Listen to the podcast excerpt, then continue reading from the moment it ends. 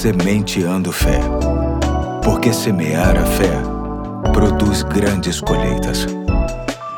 Hoje é quarta-feira, dia 15 de setembro de 2021. Aqui é o Pastor Eduardo e estamos juntos em mais um ponto de uma nova série de mensagens que tem como base o livro intitulado Dê-me ânimo, escrito por Charles Swindoll. Assim diz o autor: Uma boa pergunta. Por que necessitamos de refúgio?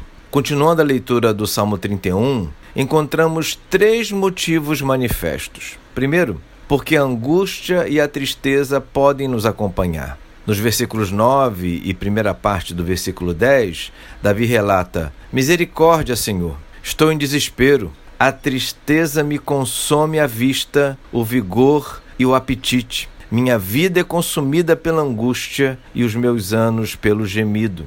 Os olhos ficam vermelhos de chorar. O peso da tristeza pressiona.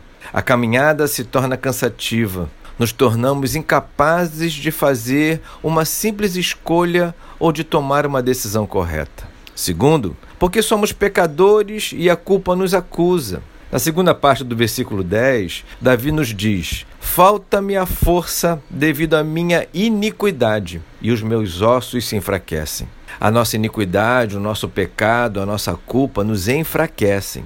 E não poderia ser diferente. O pecado, além de ter nos separado de Deus, nos trouxe consequências seríssimas que afetam não só a nossa relação com Deus, mas com tudo ao nosso redor, desde as pessoas até a natureza mesmo. Terceiro, porque podemos estar cercados por adversários e a incompreensão pode nos abater. Davi relata isso nos versículos 11, 12 e 13, que diz assim: Por causa de todos os meus adversários, sou motivo de ultraje para os meus vizinhos e de medo para os meus amigos. Os que me veem na rua fogem de mim.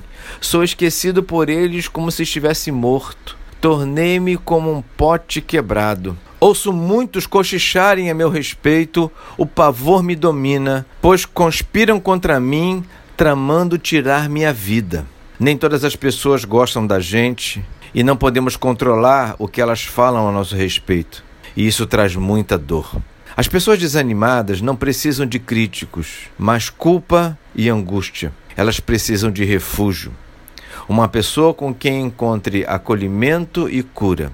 Por que não partilhar do mesmo abrigo de Davi? Aquele que ele chama de minha força, minha rocha, castelo forte e torre alta. O refúgio de Davi nunca falhou, nem uma vez sequer. Ore comigo, Senhor Deus. Ajuda-nos a termos a lucidez de, em meio aos pesares, buscarmos no Senhor o nosso refúgio.